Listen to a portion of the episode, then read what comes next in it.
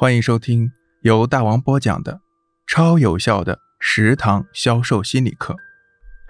第三课：打动客户的心，给客户一个消费的理由。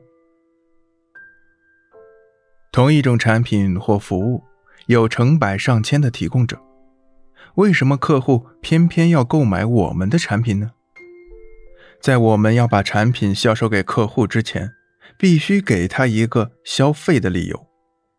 那么这个理由是什么呢？是产品的质量好、服务到位吗？在同类产品或服务的竞争者中，不乏比我们质量更上乘、服务更周到的。那是我们的价格吗？如果我们想打价格战，其他竞争者也可以奉陪到底。其实，真正吸引客户的不仅仅是质量和价格。更重要的是，我们在销售过程中的某一点打动了客户的心。只有打动客户的心，客户才会对我们忠实。一讲好一个故事，能多卖一个产品。在我国，很多人都喜欢读故事，可以说故事一直被人们津津乐道。正因为如此，新闻报、电视台、广播电台。为了吸引观众的注意力，往往以故事开头。其实讲故事就是描绘一个未来，读故事就是让读者预先体验未来。电台广播尚且如此，那么作为推销员的你，也可以运用讲故事的方法来点燃客户的购买欲望。推销产品的学问就在于你怎样跟顾客沟通，是停留在产品的层面上，还是深入到感情的层面上？一般来说，那些表现活跃、善于跟人打交道的销售员，不仅天性乐观、思维敏捷，他们每个人都还有非常出色的口才，即善于讲故事。一些经验丰富的推销员就通过讲故事。来吸引客户的注意力，创造客户的消费需求，进而将客户对商品的需求由需要层面推向想要层面。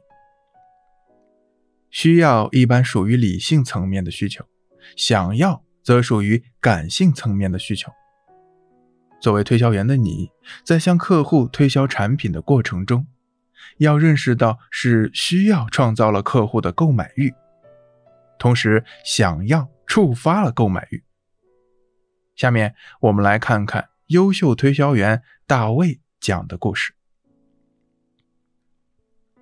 大卫是一名优秀的推销员，他最初在一家小轿车零售店做推销工作。有一天，一对老年夫妇来到店里，他们俩想买一辆轿车，但是却总是犹豫不决。他们已经是第三次来光顾了，虽然有好几个推销员都试图说服他们立即采取行动，但都未能取得成功。大卫面对他们犹豫不决的态度，决定采用一种新学到的方法试试。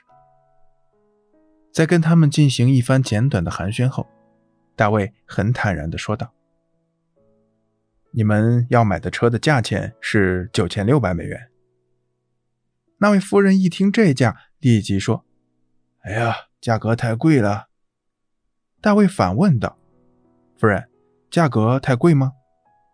那位夫人毫不犹豫地说：“是啊，价格太贵了。”大卫又问道：“夫人，我可以问一下吗？